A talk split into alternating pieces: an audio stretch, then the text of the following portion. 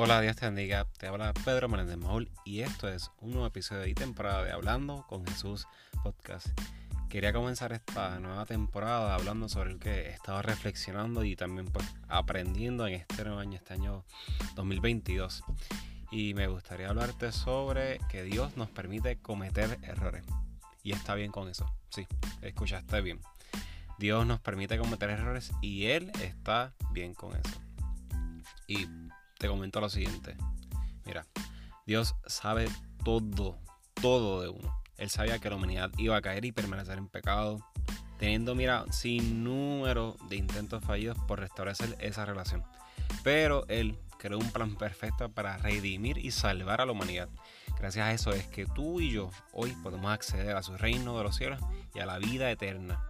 Así que ante el acercamiento de servirle, de vivir para Él, de hacer su voluntad, cometemos errores. Y si no nos gusta eso. We don't like that. Pecamos, desobedecemos. Como cabras, cogemos, vamos o nos desviamos para el monte. Y eso pues nos puede doler, nos puede lastimar, desagradar y hasta disgustar. Y como es que con todo lo que ha hecho Dios por uno, aún así, uno va a salirle con esas cosas. ¿Que acaso lo que Dios hizo no es suficiente? Seré mal agradecido, seré mal agradecida. No me arrepentí de verdad. Ante todo esto, hay una idea que puede surgir a nuestra mente. Y mira, es sencillo. Ser perfecto, ser perfecta. Eso haré. Aspiraré a ser como Jesús, quien es perfecto.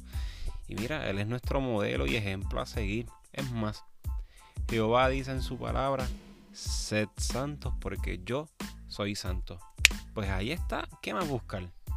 Y aunque todo esto nos parezca lógico, aunque muchos hemos pensado en esto y llegado a esta conclusión o una parecida, eso está mal. La exigencia de ser perfectos es de uno mismo, o de la sociedad, de la iglesia, o, de otro lugar o persona. Pero de Dios no es. Ser santos como Él no quiere decir para nada ser perfectos. Santidad no tiene que ver con perfección exactamente. Pero eso es tema para otro episodio. Lo que quiero ir es que vamos a cometer errores y Dios está bien con eso. Cuando nos llamó a servirle con toda nuestra vida, lo hizo sabiendo todo. Está seguro de su decisión. Y grábate eso en la mente. Dios está seguro de su decisión de llamarte a ti a que le sirvas con toda tu vida. Y no, no quiere decir que Él se siente bien con que pequemos, fallemos y nos desviemos. Eso no. Pero eso no lo lleva a tomar por sorpresa. O sea, no veo cómo eso va a estropear su plan si en su plan ya tuvo contemplado todo en su omnisciencia. A eso añade que Dios es sabio. Pues entonces, al menos para mí, queda claro que Dios ha decidido permitirnos cometer errores y estar bien con eso. Pero Pedro, ¿de dónde tú sacas eso?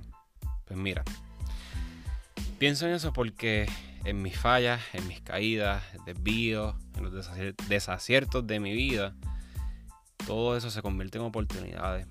Momentos en los cuales queda bien claro, uno, que necesito de Dios siempre. También donde queda bien claro que separados de Él nada podemos hacer, como dice en San Juan capítulo 15, si mal no recuerdo queda claro que todo al final del día se lo debemos a Él. Queda claro que por nuestras propias fuerzas no es. Entonces, esto es un aprendizaje constante. Un caminar de santificación. Un caminar de ver cómo Dios hace su voluntad en nuestro día a día por encima de lo que podamos hacer mal. Aprender que en el día a día la gracia de Dios excede aquello que nos aleja de Él. Así que como te decía al principio, Dios te permite cometer errores y Él está bien con eso. Tú y yo deberíamos de aprender de Él también. Así que por lo tanto he aprendido que Dios, al menos en este año y quizá un poco del año pasado, he aprendido que Él no es un padre que el primer error o falla te va a caer encima. Tampoco que es un Señor que ante la primera equivocación paf, rápido va y te latiga, te reclama y se desquita contigo. Sino que con amor, como padre, corrige, enseña, que como Señor nos da un buen ejemplo. Que como alfarero sigue trabajando en nosotros la obra de sus manos. Así que vamos a quitarnos esa exigencia de ser algo que no somos, algo que Dios no espera. No tenemos que buscar ser perfectos. Más bien creo que es día a día aprender a vivir unidos a Jesucristo y su iglesia, sin dejar a un lado al prójimo. Y sí, eso implica entonces vivir con el fallo, como aprendí en el baloncesto.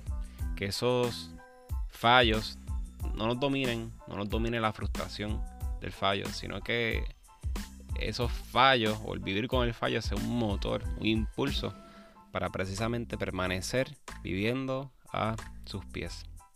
Hasta aquí llega el episodio de hoy.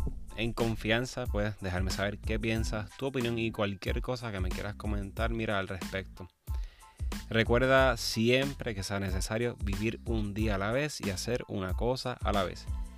Y no olvides que esto se trata de hablar con Jesús, así que puedes seguir la conversación con Él. Gracias por escuchar. Dios te bendiga.